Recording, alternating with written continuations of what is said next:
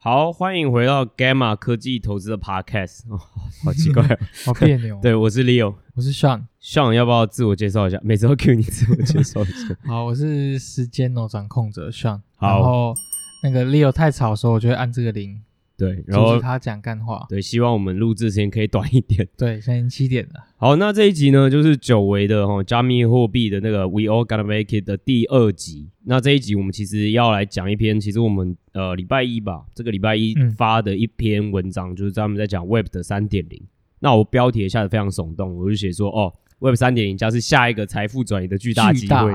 对，Okay. 那如何评估早和早期参与这些专案？这样听起来非常像诈骗。哦，所以呢，请先请 Sean 帮我们讲一下特别在加密货币这一块的免责声明。嗯、好，Gamma 不是犯罪组织，我完全没有要向读者推销庞氏骗局的意图。对对，加密货货币的法则在于它就是始于庞氏骗局，嗯，所以当其呃价值提升的时候，它的价值就可以被合理化。如果它的价值下跌，那就毫无疑问是一个骗局，也就是所谓的犯罪行为。对，没错。所以，请读者不是读者，听众们自行斟酌，嗯、然后理解这个领域的投机特质，对，然后自行决定跟研究是否要投资。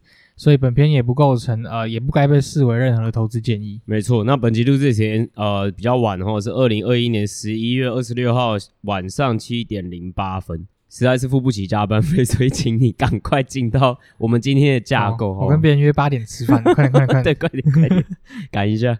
好，今天的架构首先就是会讲一下 Web Three 的应用发展，还有它跟 Web Two 的比较。嗯，对。然后第二个则是大众我们一般在分析加密资产时候啊，常常有的误解是什么？嗯，对。那最后则是 Gamma 对于未来啊 Web Three 的发展的看法。欢迎来到 Gamma 美股科技投资 Podcast。我们是专门分析美股，特别是科技业的团队。团队成员有专业投资经验的避险基金经理人。我们希望带给听众最棒的科技与投资知识，让大家一起解析美国科技股，亲身参与真实的未来。更多及时专业分析，欢迎 Google Gamma 美股投资，免费注册会员，获得免费电子报。Gamma 提供的资料及资讯不应该被视为投资、税务、法律、会计、规例或任何其他意见，且本站所提供的任何资讯工具不应该延伸解释为 Gamma 任何第三方对任何证券和金融工具的邀约、邀请、诱因、意见、建议或有损，您需自行依据自身财务状况与投资目的决定投资、保险策略或是否购买任何商品。Web Three 哈，或者是 Web 三点零八八八，很多人在这样讲啊。反正现在好像是后面都要加个什么二点零、三点零、四点零，我我觉得蛮蛮白痴的。但但是毕竟 Web 三点零这个字也不是第一天出现了。对。那 Web 三点零其实它其实定义非常的广啊。那我们、嗯、我们这个部分就先来讨论一下 Web 三点零，我们自己觉得呃它的定义，我们 Gamma 自己觉得是什么？哦，然后它的应用发展和 Web Two，Web Two 其实就是目前大家比较熟知的一些数位服务、数位网络服务。嗯、对，那这里面的差异，或者是我们应该要去怎么比较和了解这之中的不同，这样子。是。那 Web Web 三或 Web Three Point O 或 Web 三点零。的基础观念的话，可不可以请 Sean 帮我们解释一下？好，这其实网络上有蛮多不同的解释的。对，没错。对，那就根据我们 Gamma 自己的理解来 讲一下。OK，它呃主要 focus 的是资料的移动性。嗯，对，还有它应用的呃可组合性，就是我们文章常提到的 composability 嘛，没错。对，还有它的网络是由区块链底层的协议去运行的。对，没错。所以啊、呃，假设我今天要上网的时候，我们就是会以呃去中心化的方式来储存这些资料，嗯、然后互动。嗯，对，然后没有任何人可以呃拥有绝对的权利来阻挡这些资料的传送。对，我就举个例子来讲，比如说现在 Web Two 的应用上面来说的话。呃，最主要大家了解的事情是是在什么样的 network 上面运行了，是不是就是什么样的网络？那基本上这些网络就是由电信商去组成的嘛，嗯、对吧？然后很大一部分重点不是呃，其实我们现在看到科技巨头，像 Amazon 有的 AWS，Google 有的 GCP，还有 Microsoft 有的 Azure，它不是呃很大一部分的获利来源是从所谓的资料中心去获利嘛，对吧？对，所以其实。呃，各位的所有的使用的资料，就是在线上使用的资料等等之类，其实都是应这些开发应用开发商哦，实际上把这些用这一些云端化的，就是资料中心，大部分啊，目前都是这样，然后实际上去运作这些应用程式。OK，所以逻辑上面来说，其实你不拥有这些资料，你也没有办法所谓的有所谓资料移动性。嗯，因为就是哦，今天上的看 PornHub 的这个资料哦，他喜欢看哪一种的？对，他喜欢看，比如说，呃，那种好小孩的，哦，这真的是 OK OK，真的再讲下去就要犯罪，对，要 素人的哦，就是，但这个资料呢，像没办法移动它，嗯，它代表在他的身上嘛。其实讲白点，他也没有他的所有权。对对，逻辑上面是这样。所以其实 Web 三跟呃所谓的 Web Two 现在目前的应用很大一个部分差别就在所谓的资料移动性，就是这个意思了。那可组合性，我们等下会再讲到底是什么。对，那所谓的区块链底层的协议的运行，意思就是其实这一些 Web 三好的应用，其实它的架构就是这一些网络的基础，其实都是区块链的网络作为基础去运作。嗯，那我们等下其实也会讲比较白话文一点，那到底这这算是什么意思啊？对，OK。好，那 Web Three 呢？呃，我们 Gamma 认为最主要的它的论述是来自于呃可组合性，然后代币经济以及反监管。嗯，对啊、呃，这在之前的文章其实也都有写过。那呃，这这上面这三种的特性跟论述会导致开发的成本会大幅的直线下降，然后呃创创新的限制也可以完全的被打破。嗯嗯。OK，什么意思呢？就首先第一个是这些开发者他能够在呃，其他开发者的成果上去快速的试验，然后发布不同的概念跟应用，这、就是所谓的可组合性。嗯，对。那呃，另外一个只是说，呃，例如说，我们今天就可以用呃代币经济这个东西来快速的吸引到资金。嗯，对。然后也可以借由呃这些经济的设计，让开发的团队有更多的资源或诱因来继续创新发展。嗯，我我我简单来讲，其实这一段其实今天不不知道会录多久了哈。然后，如果你全部都没听到，这段是最重要，所以大家就会 mark 一下，大概是六分钟左右的地方，大概六分钟、七分钟左右的地方。嗯，然后我先讲一下为什么这个地地方最重要，因为像我们讲现在三个元素，第一个可组合性，第二个代币经济，第三个反监管，这三者的特性是为什么我们认为 Web 三之后会有爆发性的开发，还有爆发性的成长，指数型的成长原因。嗯好，我再跟大家解释一下为什么。我今天作为一个创业六六七年的人吧，在就是所谓的网络创业这一部分，那其实其实这一代的网络创业者啊，其实大概都是从二零一零年之后吧，也就二零零八年之后的这一波热潮，然后开始做软体创业嘛。所以大家那个时候不是就会看到哦，很多 App 的推出，很多新创在做 App 等等之类的，对吧？嗯、就我算是其中一员了。哇，对，好的。那我的经验在这些网络新创的经验是什么呢？我们就来一个一个来比较它跟 Web 三差别在哪边。Oh, 我今天.对我今天如果要做一个 App，或者是我今天要做一个面呃网消费型面向的新创，好了，今天我要去开发城市，对不对？虽然说就是确实啊，有 Stack Overflow 等等之类很多，比如说开源城市嘛，可是我自己要在开发上面，其实我还是蛮困难的，因为因为其实我还是要去哦、呃、去修改，把这个城市码可能拉到我自己这边来。然后去跟其他的应用全部整整合在一起，结合在一起，然后可能还要写我自己的后台啊等等之类的逻辑，所以我没有办法，就是说，呃，那 Web 三的状况是什么？其实可组合性就是这样，它其实就是已经被开发好这几个 mini app 或者是模块，嗯，然后你可以直接拉进来就直接使用了，对，而且这些东西其实可能都已经被同个整个开发的社群在优化，整个 Web 三的开发社群所优化，是，所以其实你在开发上面，你你可以把它想象成可组合性，就是有点像积木乐高的概念。你就是拿这一块和拿那一块把它拼起来，诶，它就变成另外一个东西。这个东西为什么很重要？原因是因为通常我们在新创的时候，在开发软体的过程其实是相当耗时的。是，再来是如果你要等到这个产品实际上可以上线推出的时候，对吧？你要还有一个过程叫做你要推广它嘛。嗯，对你你你不能天真的以为就说哦，我产品超屌的，所以大家都会来用哦，没有这回事哦。对，所以。等到好，比如说你要，你可能又要花一部分的钱推广，为什么？因为现在可能，比如说二零一五年之前啊，像 Facebook 啊，还有网那个社群流量就红利了，嗯、你不用什么花钱。现在什么都要钱嘛，就是现在广告钱非常的贵。对，所以其实现在就变成有一个就是挡你财路的人啊，就是 Google 和 Facebook，他们就是要收你钱来推广这件事情嘛，对吧？所以你要付钱给他们，你才能够推广出你的产品。这个时候你推广出你的产品到使用者身上的时候，你才会知道说，哦。我现在要怎么修正这个产品，或这个产品到底 work 还不 work，也就是所谓的 product market fit，嗯。没错，对啊，就是我的产品跟市场有没有契合性嘛，对吧？没错。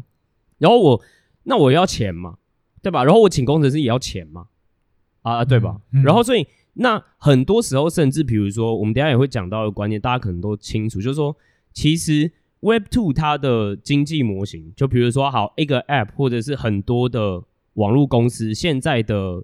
商业模式到底是什么模式？嗯、其实你会发现，它就是必须要累积非常大量的使用户，网络效应。有网络效应，对，然后最后变成垄断，对，然后赢者全拿，然后在里面积沙成塔。嗯、可是，在这个成长的过程里，你会发现一件事情：资本扮演非常重要的角色。啊，因为你就会给，比如说很多折扣优惠，或者是你前面就一直狂烧钱嘛，对，然后你去成长你的用户 base，你不以现在去实际上能够变现为主，先去成长你的使用户，达到垄断性，对吧？嗯、这个过程就状况就变成说，其实这些新创你会看到，比如说你好几轮的募资，对对，比如说哦，他 C 轮啊，大家这边恭喜恭喜，对不对？或者是哦什么。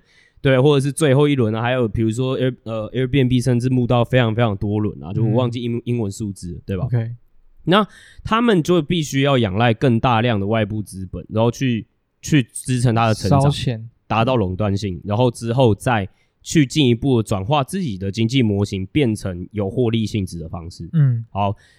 在 Web 三，为什么这些东西都完全可以被打破？第一个我已经解释完可组合性了，第二个其实是代币经济，因为代币经济三号就解决了这个问题嘛。因为我今天比如说我一个项目方，我发了代币，然后我今天这个代币也不用上什么币安差回，我就放在那个什么去中心化交易所上面，嗯、然后我就写写程式，我就哎、欸，然后我就推广，那推广写白皮书，对，可是推广我不用付钱给 Google 和 Facebook。对，我发钱嘛，代币嘛，对吧？所以如果你相信我的未来，对不对？那那我就我就发钱嘛，空投嘛，嗯、或者是哦，那你就先来，那大家都会说哦，这个东西好像很有未来，我想要赶快早期参与，对，然后大家就会把钱拉进来嘛。所以你不管是他怎么去发行你这个代币也好，他初始的基金就资金就会很快进来，对，对吧？然后所以你开发更快速，资金哦还有资源就更快速的聚集起来，是推广上面也比。付给 Google、Facebook 上面还要好很多，因为你不用付钱给人家嘛，原则上啊，对吧？然后最后一点是，因为我们刚刚有说，Web 三其实是运作在区块链的底层协议上面。对，这是什么意思？原则上就是基本上，呃，你的上面的资料是不容被篡改的。嗯，还有就是你上面所有的用户资料，原则上啦，就是是。你用户自己可以呃，自己可以去决定他应该要怎么去被使用。原则上，原则上是这样。对。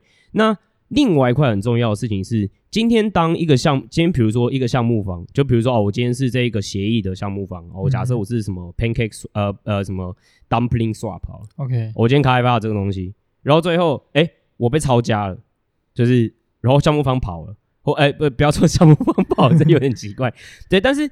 我今天项目方不存在的状况下，这个这个应用还是可以在运作，还是在上面。对，对，因为它是一个去中心化的网络，嗯，所以只要有人，比如说哦，比如说在在比如说 DeFi 这种 Swap Dex 的协议里面，就是哦，有人提供流动性，那大家就可以换，反正愿意提供流动性，它就有流动性，大家就可以在里面换，用智慧智能合约的方式交易。是，所以这个也是它很强大的地方之一。那这个东西能能够去做到最棒的地方是什么？也就是它其实天然性的就是在反监管。啊，我举个例子来讲，其实很多的新创，我们在新创的过程里面会遇到很多法规上面的限制。嗯，对，因为因为这这很合理嘛，因为大家比如说要保护消费者，或者是讲白一点啦，既得利益者，还有它的价值运输送系统，这个你应该感受非常深。哦，我感受很深嘛，那我们就不要再详谈嘛，我怕被告嘛。对，但是其实监管带给新创非常非常大的。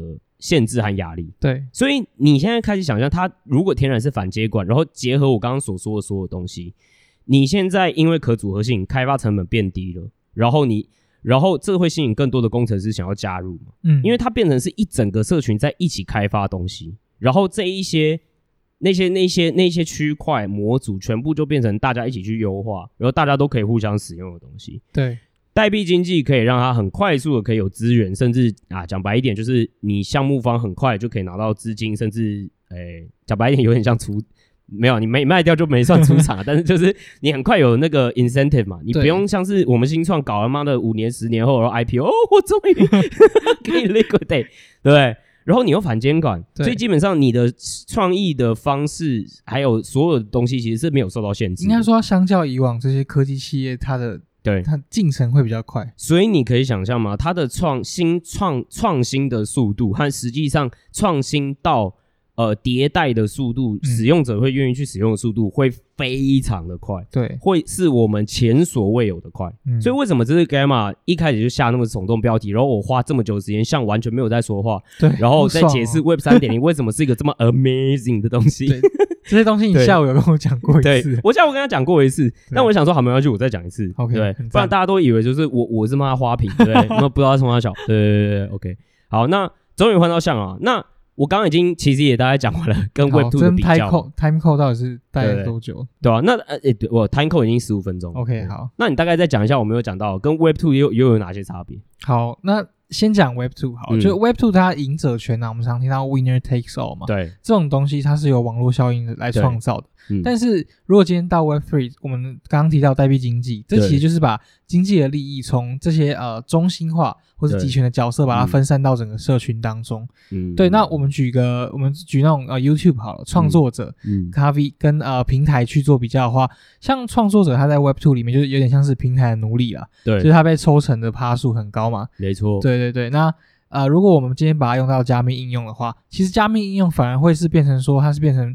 呃，服务创作者的角色，嗯，对，它会取代说 Web Two 以中央权威为首这种价值分配的机制，嗯，那其实也可以成为这些创作者他的呃作品非常好的 Go to Market 的管道，对啊，因为它可以用代币经济方式推广嘛，对，没错，所以其实呃蛮有趣的一点，我觉得呃先也也回来讲到就是说，好，那 Web Three 和 Web Two 的比较，还有哪一些蛮蛮蛮有趣的现实，嗯。一方面就是，其实你会发现 Web Three，呃，我我觉得这个是现况。OK，那那我们刚刚讲这么多，哇妈，未来哦，干这这屌爆，对，吃爆天下，妈绝对是哦未来这样子。嗯、我我先讲不一定了，就是 应该说我们蛮有信心的，应该新的东西会在这边发生，是因为以它的生态系来看，确实是这样。嗯，那你这个时候大家就会问，那我要怎么去去想说这个东西的价值会多少，或者怎么去存在？嗯，那这就是蛮有趣，就是。其实目前 crypto 的状况是百分之九十九的东西都跟真实世界的 物件或者是实用性也好都没有连接。对，目前是没什么连接。对，但是这也是目前现况市况为什么会那么疯狂原因，因为对它全部都数位化，完全的数位化嘛。嗯，所以其实它没有办法用现实的物品或者是用现实的服务来做比较。对，所以它的估值就会膨胀到一个，就是因为没人能够比较，没有比较基准嘛。对，反而它有比较基准的话，哎，反而它的价值可能就被受限缩。对对，反而会被现实物件所限缩。所以呃，这个地方也自然会产生很多的投机的机会。但我的意思不是说这个东西会 forever 这样子一直往下走，目前是这个状况。对，所以你会发现就是，哎，其实。就目前我们短期投机的角度来看，它没有现实 use case 是好的，因为它如果有啊，就就没那么有价投资的价对价估值就会被限制嘛。对，那那我可能就哎，它的 upside 可能就没那么多。对，那不如买股票。对，我投机的 我能够投机的 upside 就没有那么多嘛。对，好，另最后一点则是说 Web3 它的实际应用，呃，主要会。我们会认为它会原生于加密的社群。嗯，好，怎么说？呃，一个因为呃，这些应用可能是来自于它原本这个加密应用所创造出来的社群的需求，嗯，而不是像说。呃，会变成说什么 Web Two 它去中心化版本，什么 YouTube 去中心化版本那种，对对，其实其实像上一波 ICO 的浪潮里面，就很多这种专案，就是只是把一般我们生活中应用全部去中心化。对，他就说 他就呃可以说这是去中心化的版本，但你也不知道为什么它要去中心 会比较好。对啊，因为不是所有东西都应该要去中心化会比较好啊，是对吧？就是大家很可以想象，很多东西其实去中心化可能是更没有效率的方式。嗯，对，所以其实去中心化它必须要回答一件事情是：为什么在去中心化？它的价值可以被分配的更理想，然后让这样子的东西可以去产生更高的经济价值嘛？嗯，那其实比如说我们一直常关注的创作者经济，可能就是一块很大的题目，在这这这件事情上面很 make sense。是对，那其他的方式其实大家也要去这样做思考。那另外一块，其实我觉得大家不太懂的是什么叫原生于加密社群。我举一个例子来说，比如说，哎。呃，原本现在就已经有一些在加密社群，呃，在在应用一些加密应用的一些原生社群嘛，比如说我们这些早期，呃，可能算是目前的参与者，对不对？嗯、那其实我们自己可能就会有原生的需求，因为我要去中心化，然后比如说我要做一个去中心化的组织管理，那是不是就有很多的工具的需求啊？那它应该会从这边去延展或发展出来，所以我也坦白讲，现在很难去想象 Web Three 最后会有什么样的应用出现，嗯、都是未知的。对，但我们比较有信心的是，它不会是现在的东西直接可能哦，那它就是 Web Three 版本的 X Y Z，、嗯、没有那么直观可以去做模拟和想象。对，对对对对对。好，哇，讲完终于讲完第一个大的那个，好，后面很快啦，OK，应该吧。那再来就跟大家讲一下，嗯，我们一般在分析加密资产的时候，常常会有的误解，这其实也是蛮多实习生的申请者或者是我们自己订阅户常会提出的问题。没错，对。那第一个就是行销跟社群这个东西，在加密资产里面，我们认为它目前会比技术或者是呃这个加密的专案可以去解决问题来的重要。对。好，怎么说呢？呃，首先是城市码，呃，这这里面加密专案它的城市码是开源的嘛，所以所有的东西都可以被无限的复制，也就是说。嗯呃，这些加密专案之间不会有所谓我们一般常常我们在分析股票的时候常常说什么技术的护城河优势。技术护城河。对，它的加密协这些加密协议的差异化，主要来自于呃社群对它的支持。就像我们我们会不会去购买这个协议的 呃代币来支持这个专案，然后或是作为它的治理代币嘛？对，没错。对，那呃等于说这些技术，可是呃从另外一个角度来想，如果上述我们提到说技术护城河的。呃，弱化这个东西其实也不是一定完全否定说，所以我们专案就是呃，就是没有什么先行者优势。嗯，因为其实如果你先开发出这个技术或先有这个呃协议这个特质，嗯，你从培养社群的角度来看，你还是可以呃先进入市场，然后先培养社群。对对对，对，对，对。那最后只是说，呃，代币经济它要怎么鼓励这个社群的发展，嗯，或者是呃。让这些使用者觉得他们还是这个协议里面早期的参与者，对，这这就是很他们这对于这个基本面呃成长的主要驱动因素。对，因为其实坦白讲啊，目前你就代币经济来看，为什么要我们一直在强调说，哎，其实你要让他一直觉得他是早期参与者，是。因为其实坦白讲，一个东西的价值啦，我们就想它是庞氏经济嘛，嗯，但是一个东西有没有价值，或他相信有没有价值这件事情，当然就是说。越多人相信它的价值，就越 solid 嘛。对，目前状况就是这样。所以，你如果让这些社群的成员越早觉得说，哦，我自己还在 early stage，我自己还在蛮早期的参与者和使用者的状况之下，是，他就会更积极的去推广这些东西嘛。没错，对吧？然后，因为。对他来说，他自己也是有利益在其中的。嗯，不是，比如说你今天只是单纯觉得说，哦，哎，我觉得听 Gamma 很赞，然后你推荐给其他你的朋友，因为你纯粹觉得很赞。你推广 Gamma 不见得会赚到钱，对对吧？你最多可能推广拿拿到折扣嘛而已，对吧？然后可能可能有二十趴的折订阅折扣优惠这样子。是哦，工商太多，那还好啦。对，但但是你你想哦，如果假设好了，我我是比特币早期的参与者。我一定疯狂推荐比特币啊！对，我跟你讲，进来的人才会把价格往上推。Future 嘛，对啊，我一定要找更多人来去买嘛，因为越来越多人买，它的价格才会往上升。就是前面提到 Go to Market 的一个方法。没错，所以所以其实这就是呃 Web 三或者是 Crypto 它特别的地方所在。是它的社群也不是我们传统上面理解的网络社群了。嗯，对对对对对。对，那再来提到技术跟所谓要解决问题这个部分，其实我就像我们前面提到上一个 ICU 的这个循环里面，对，就是有很多这种现有的产品服务它，它呃仿造品，对，对，就是它就是推出一个去中心化版本，可是你也不知道为什么去中心化比原本的好，对啊，对，所以。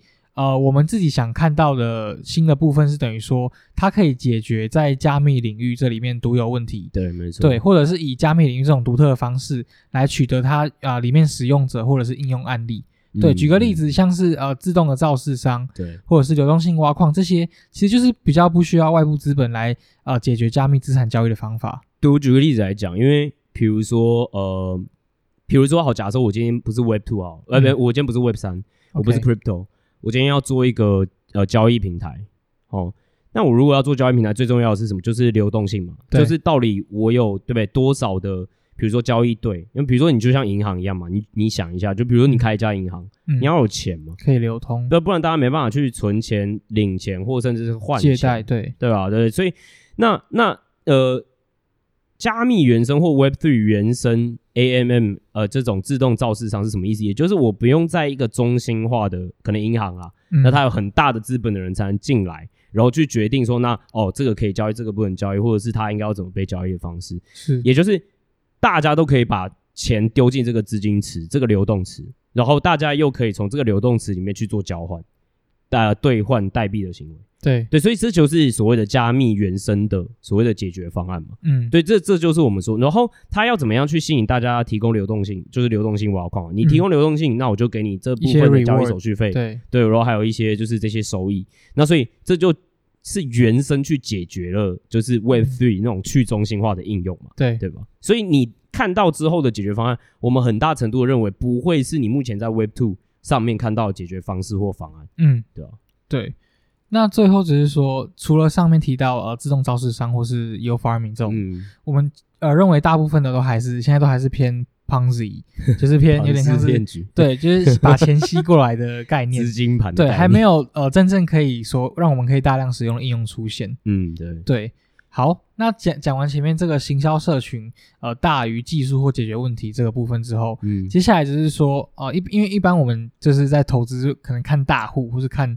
什么谁也投了这个巨金？对，这这是会会是我们参考的一个、哦、知名的哦，很厉害的创投有没有投资这样？对，但是为什么在加密的专案里面跟着创投投不一定是好的策略？嗯、对，主要原因有呃以下几点，就是第一个是、嗯、呃，因为加密领域的本质它跟创投就是比较偏对立的生态，因为 我们前面提到嘛，社群在加密专案里面的价值是非常非常高，也是对啊、呃，培养社群是最重要是最重要的嘛。嗯对，所以这个专案它一开始的 incentive 应该是要来最大化这个社群的利益才对。对，对，但是如果你今天想，如果今天是创投来投，所以 VC 他拿到代币，他占的其实就是原本会拿来去拿给社群的嘛。对啊，就他他把原本可以奖励社群的拿去奖励创投给 VC 了。对对对，对，那。加上 VC 投进去之后，嗯，这些呃加密的专案，它就有外部的钱可以烧嘛，然后比较秋，对，那他就不用，他就不用发外，压力很低，对，他就不用发代币了嘛，对对对，所以等于说，呃，这些我们一般的散户，我们想要去支持这个专案，我们就也没有东西可以拿，那我们就没有所谓的早期投资的机会了，对，或者是我们就没有那么想要去去参与嘛，早期参与它嘛，对，因为就没有什么红利了，对吧？对，所以很重要一点就是说，这些加密专案应该要可以去平衡他们从创投参与。呃，得到的利益，还有从社我们这边社群支持他得到的利益，嗯，因为他必须要去平衡它嘛，否则他就会失去让呃加密专案这个有价值的这个社群社群的重要元素。对，因为因为我我我觉得其实讲回来一点，就是 VC 这种风险，呃，就是风险投资机构，嗯，呃，讲白一点，他他今天这些资本又是从哪来？就有钱的投资人，对嘛对嘛，所以他们要对他们交代嘛，对，对，所以你必须了解一件事情，就是 VC 它最终的目的还是要赚钱，是。可是赚钱是要被实现的嘛，不像大家可能比如说今天投资呃任何币好了，嗯，哦，你可以让它不实现，就是你一直不卖它，或者是不去 cover 你的你的 short 的话，它就是未实现的损益嘛，对。最后 VC 都要去实现这些损益的时候，那如果说比如说他很早期参与，然后他有可能二三十趴的代币，嗯，然后最后哦他一直在涨，一直在涨，涨到最后哦可能因为通常啦，我们比如说 Web Two 的这种科技的新创，它这些 VC 的目就是实现利益的目标大概都在四五年之内，嗯。所以那假设他之后那四五，对啊，他如果把这二十八大量卖出的时候，那你不就整个价格就会崩盘？对对，就是所以其实它为什么是对立面的原因，就是因为这样。也就是说，其实我今天一个 Web Three，或者是我今天一个加密的协议，我我不需要，我不一定需要 VC 给我资本了。对，这些人就可以给我资本，相信我的社群就可以给我资本。对，所以他就会有。挤压的问题嘛，嗯，就会有互相排挤的状况，所以这就是为什么我们说，你今天如果有 VC 投，然后看到很多的状况是什么，比如说哦，VC 很早就投了，嗯，结果他现在的那个 fully diluted market cap，它的完全稀释市值就已经几 billion，超级大，他也还没发币就几 billion，what the fuck？然后他发币了之后，你那个时候去买吗？对吧？因为他上涨空间就很有限了嘛，对，那你也不会去早期去参与它，或者是作为他的社群去支持他嘛，因为你就上涨哦，那他可以再翻几倍。对，难说嘛，就很难的嘛。是，那你就会更干屌，干他们干为什么要找 VC？只是想圈钱嘛。对啊。对，What the fuck？对，好，最后一个就是加密货币，这常大家常问到嘛。嗯。加密货币到底可不可以估值？怎么估值？这样。对。嗯、那一般如果我们用 PE 啊或 PS 这种传统的估值方式，EV，那基本上是不太可能的，因为它价格几乎你知道一秒几十万上下。对，美金上下，对对对，所以这个不太可能，没有没有意义的。嗯，对。那另外一个呃性质就是说，我们前面有提到嘛，这东西是可组合性的，对，它的它是开源的，所以它城城市码可以被疯狂的复制的情况下，嗯，等于说你今天做完这个东西，马上没多久就有人模仿你，对，所以这个市场就是会是一个完全竞争的市场，嗯嗯，对。那理论上，完全竞争的市场情况下，大家的利润都是零，对对，就是那等于说你也不用去估值了，因为没有赚东西嘛，因为他没赚钱，对，没估值，对对。好，那所以我们到底要怎么评估它？其实，呃，这些加密专案它的价值评估方式，我觉得，呃，我们认为代表了还是社群里面，呃，我们大家我们这些呃社群的参与者如何愿意去花多少钱来为呃这个专案的未来下注。嗯嗯嗯，对。那前面有提到嘛，一个专案它呃如果跟现实有对应的服务的时候，这在加密的货币世界里面。应该不见得是利多，因为等于如果你今天跟现实有挂钩的时候，就代表说这个东西可以被衡量它的价值嘛。对对，那今天就等于说它脱离了所谓投机这种东西的时候，它的估值或者是它的价值本身就不会有这么好的投资空间。对，就是坦白讲，大家就是想说，哦靠北，那这个东西都不会赚钱，这些协议都不会赚钱，那就以一个资产来说，我为什么要拥有这些协议？对，但问题也是这样嘛，就是其实。呃，这些协议上面通常啊，当然要看它代币的经济设计。通常这些代币也是去使用这一些协议上面的花费基准嘛。嗯，所以假设说越来越多人要去使用这些协议，或者是要去使用这些不同的东西的时候，那它如果越来越多人要去使用它，它是不是当然就是越来越有价值？没错。所以其实你也可以用这个方式去想它。所以为什么我会说目前或甚至是我们不知道未来？因为越未来我们认为。它应该是要加密原生的服务啊，嗯、所以它不见得会跟现实世界有这么大的挂钩和连接，也可以产生价值。可是这个价值是用传统的我们现在所谓的现实世界的方式可以去估计或估值的吗？嗯、呃，应该就蛮难的，因为如果你没有现实的对标，那它就会是自己是一个新的经济体做对标。对，对，那你也很难就是说，那那不然啊，现在是够便宜还是够还是太贵？嗯的状况之下，嗯、对吧？对，好。最后就是 Gamma 对于未来 Web3 它发展的看法是什么了？嗯，好，第一个是大部分的代币在熊市中都会崩盘，这好好引起恐慌的一个一个结论。不会啊，但这就是现实啊。好，对，对好，所以。我们都知道嘛，我们强调过很多次，就是今天 DeFi 它的生态系，其实整体来说就是一个超级大的庞氏经济。没错，对它的交易手续费也都是哦，我们在做流动性挖矿它的收益来源嘛。对，所以今天当熊市来的时候，没有人要交易了，嗯、没有人要开杠杆的，这些需求消失的情况下，嗯、等于说就没有交易的手续费可以收了嘛。对对，然后就会它就会进一步压低每个协协议它的殖利率，嗯、还有整体 DeFi 的活动。对，那我们前面有提过这个反身性。就是我们变成说，会变成对于这些 DeFi 应用它的代币价值就带来极大的卖压。对，对，那最后就是啊，庞氏经济，或者是我们前面提到这个代币经济，它就是会吸引很多的呃我们所谓的佣兵，就是资本佣兵，对，资本的佣兵。这些 佣兵在一遇到熊市的时候，就会立马抽走资金，因为它就是等于它跟这个社群是没有关系的，有赚就好，然后它只是纯粹为了投机，对，它就是为了赚钱。对，对，所以呃。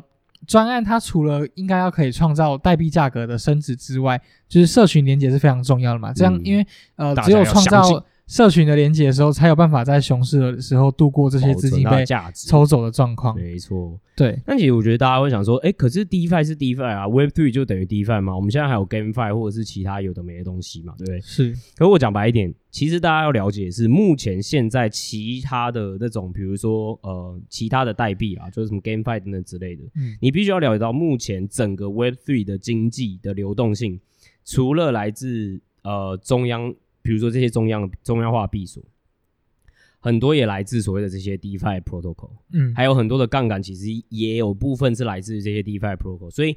当它出现这样子的状况下，因为你看哦，很多的币，你其实在比如说币安这些地方是交易不到的，对，都要在 DEX 里面，对，你就要在 DEX 交易。那如果 DEX 最后就变成，哎，最后自己它流动性就承受了非常巨大的压力，这导致它自己可能也会有挤兑问题嘛，对，然后到最后爆炸，那你这些人也都不用玩了，欲哭无泪，对，所以就大家一起去死的意思。所以这个是我们觉得它的系统性会出现的风险了，是对对对对。好，那这样的话。就提完前面刚刚 Web Three 的发展嘛，所以这些呃，如果现有的 Web Two 它的玩家会怎么样反应？这些巨头，哦、对，我们就举一些素举呃比较偏社群平台的来做例子。嗯、对，那呃一般我们这些数位世界这些社交 App，像是 Twitter，嗯，然后 Discord 或 Reddit，对他们目前其实都可以看到，他们就是很积极的在拥抱这些加密资产，尤其是 Discord 上面真的是蓬勃发展嘛。对，对，那。呃，如果我们把它移到，如果像是 Facebook、嗯、Instagram 这些比较偏向是我们真呃，也不是说真人，就是我们实际上人与人之间的这些社交软体的话，比较强烈的，对，嗯、它会真实身份更呃资讯更明确的。对，我们认为说这个跟加密的世界里面会比较是类似完全分离的人物形象。对对，就是有点像是双面人嘛。所以其实你会发现，就是什么，比如说 Discord 或 Reddit，你会发现就有一群蛮多人是反对这件事情的。哦。原因就是因为他们不愿意，因为讲白一点，你今天作为 Web Two，你本身就有他们的 data 嘛，对吧？啊、对，他们不愿意被 mapping 这件事情。因为如果你、嗯、你你去做这件事情的话，等于就是说，哦，那你把我的钱包和我真实世界资料连接起来，我靠，那不就是违反我今天要去用 Web Three 的初衷吗？嗯，对，所以他们本身的使用群有很大程度的反弹，再加上比如说刚刚像说，比如说 FBIG 这种更以，或者是 Snapchat 这种更以。实际的，就是实际的社群交，真实世界的社群交流做延伸的应用，哦、我也更绝对更不愿意去把我和这件事情的连接，就是因为 Web Two 放在一起嘛，对吧？对对对，我就是希望去保有我的隐私，我就是希望不要被这些企业或应用嗯。掌控，或者是用我的资料。那我为什么还要再把我本来就很私密这一块，对不对？上到链上去。对啊，呃，拜托，我可能想要逃税什么，这样更难逃，对不对？哦，一次啦，只是一个，OK，只是一个，对对对对，只是一个，对。好，那没有没有逃税哦，没有。来到今天最后一点，没有这么赚，没有这么赚。OK，好，安静。好，那最后就是未来的消费者面向 App 里面呢，对啊，它要怎么建立更好的 Go to Market 工具？嗯，对，这很重要。我们前面一直提到嘛，对啊，对，就是第一个就是随着随着这些开发工具。还有它的框架逐渐成熟的情况下，我们呃 Gamma 认为说，在 Web Three 上面的应用开发会在未来的某个特定时间点，会跟以前呃开发 Web Two 一样，它会有它的应用会一样的简单。嗯，因为越来越多工具出现嘛，对，一些基础的设施都出现了。这样是。嗯、那另外就是说，这些加密货币应该可以作为任何消费者面向啊、呃、这些服务在 Go to Market 策略上面这个非常重要的替代方案。对，因为比如说，就像我最刚开始乐乐等在讲的东西嘛，嗯，就如果说我今天要做一个消费者面向的应用的话，我现在的 Go to Market 策略，我很难绕过 Facebook 和 Google，对，都是要下广告，所以他们有点像在收税，你知道吗？就是，对，就是就是哦，反正你就是要收我租金或收税的概念，我不能没有你去推广东西，对。但是加密货币的状况就变成说，哦，那我用代币经济，嗯，然后呃，反而就是让它的 variety 或者是它的推广性可以用代币基金来做 Go to Market。那我原本要给 Google 或 Facebook 的钱，我是不是可以拿来变成代币？嗯，对吧？我直接给你使用者可不可以？所以其实现在就会有很多什么国什么 blah blah to earn 哈，什么 play to earn 啊、嗯，什么或者有些人在一边想说哦，什么 learn to earn，就是很多这种模式开始出现。它不是它不是没有道理，我不会说它它绝对是有道理，但是它不会是没有道理，原因是因为我把这部分的成本。我直接给使用者，对，转嫁到通膨的经济上，对嘛？对嘛？那那我我这样子的话，其实可能是一个更好的 go to market 的策略和推广策略嘛。嗯，对吧？对，好，那最后的结论就是说，大家最想要知道的部分，对，那我们到底有没有办法可以去挑选出成功发展的专案，就大量有未来性的专案？对，没有。听了那么久，妈的靠北，这是什么结论？就像刚刚 Leo 说的，我们现在还没办法知道说，因为 Web Three 里面不是等于说 Web Two 里面东西把它套上去去中心化就可以用的嘛？对对，所以他的意思是就是说，以后 Web Three 里面会有什么样的发展应用，我们现在还想不到嘛？如果我们想到，我们也不会在那边录 Podcast，我们早就在那边开发了，对啊。所以现在投资人还是很难去去 timing 那个时间去挑选出可以呃成功发展的专案，对。但是我我觉得就是这样嘛。其实回到我最初说的，如果你以目前 Web Two 作为一个最大一个生态系来看，一整个经济经济的生态系来看，然后再以 Web Three 概括性面上面的经济生态系来看，嗯，它很有可能就会在目前听起来，就是因为我们刚刚讲的这三点，比如说可组合性、代币经济和反监管性，所以它有非常庞大的能量可以去做非常快速的迭代。那坦白讲，我自己作为一个创业，在呃 Web Two 网络创业者来说，嗯、在看待 Web Three 的时候，我觉得这甚至是一百倍甚至一千倍的速度都不为过啊。嗯、当你可以做到，其实大家要了解的事情是，每一个产品都要迭代。比如说，你今天做一个 App，或者是呃 iPhone，啊，不是 iOS 也是在迭代啊，也是一步一步在想办法改进和进化嘛。你如果想想看，是这个东西如果迭代速度这么这么快的时候，它就是很快可以去找到，哎，确实有什么样的应用性存在嘛。但是你当然现在不会去，因为目前我们比较难去推测说到底会有什么样的东西。是，所以我觉得今天投资人其实可以去这样用，呃，或者是大家可以用这个想法去思考，为什么我们会说哦，它可能会是下一个很大的就是经济的典范转移，因为它有很大的庞大的潜在的呃创新会从这边出现。对。那如果你要参与到早期，就算你现在不知道到底很 specific，或者是真的最呃后面真的成功的这些专案还没出现，maybe 你懂我意思吗？对对对。那如果要参与这其中的话，我个人觉得你还是要早一点去了解这件事情嘛。是，因为等到它发生的时候。而你又你又没办法当哎、欸、那个 early 的人，的对，对吧？因为比如说啊，二零二零年有 DeFi Summer，然后那群人又创富，然后比如说二零一七年那个时候拿比特币的人，或二零一二四二零一四年拿比特币的人，现在嘛有钱的有钱到流退休流汤，对对对，不知道要干嘛，追寻自我。那 那你呃你我们是觉得说这个东西很明显会变成一个 big thing。嗯，我不知道会变多大嗯，但很明显看起来就是个 big thing，因为就生态系来讲，这很自然而然的事情。当你把最聪明的人还有资金全部都放在一起，还不给他限制的时候，会发生什么事呢？哦，对，大家自己去想想看，对不对，对？那这件事情如果发生了，你如果现在或者是你太后面，哎，大家都已经真的哇，OK，we all gotta make it，然后他们真的 make it 了，那你，然后我们刚刚又解释了所有这些协议的状况，就是你要早期参与嘛，嗯。然后你确实是有机会早期参与的嘛？对，有。所以如果我们建议的事情是你还是要早去早期参与，你当然你要去投入多少资金量，跟你自己的风险的承受度有关。这这个就是 invest one on one，就是就是投资一零一，就是第一、嗯、最一开始你应该先知道风险配置。对，但是呃，你我我是建议说你，我觉得原则是这样，你今天好假设了，你今天没有去投资一个东西或买一个东西的时候，你不会 care 这个东西哦。对。对吧？那我不是说你鼓励你现在就赶快去投入，或者是哦，我现在就是老鼠会的大老鼠，我现在就叫做干在招下线。没有，我也没有跟你讲要买什么。经济，我没有跟对，等我 等一下，我没有跟你讲要买什么，叮叮叮。哦。然后，所以我只是说你可以早一点参与或者去了解这些东西，嗯，因为你真的参与，或者是你真的 have real money 的时候，你才会去真的去比较 care 说哦，那现在的动态在发生什么样的状况，然后能够去 follow 这件事情，会不会就最后变看技术面？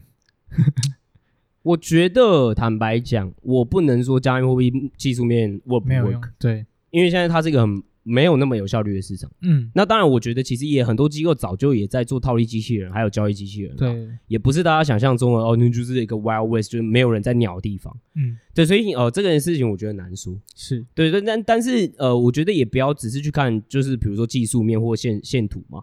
你你如果去多去了解它本身到底在做什么，然后如果大家现在在封什么，然后用它怎么样设计代币代币经济，对对对对，然后然后去看不同的方式嘛，因为大家都在 try and error，嗯，对，那你不一定要去追涨哦，然后干致富，然后对，但你至少诶越来越去了解这些东西，然后去参与到一些东西其中的时候，你会更了解和。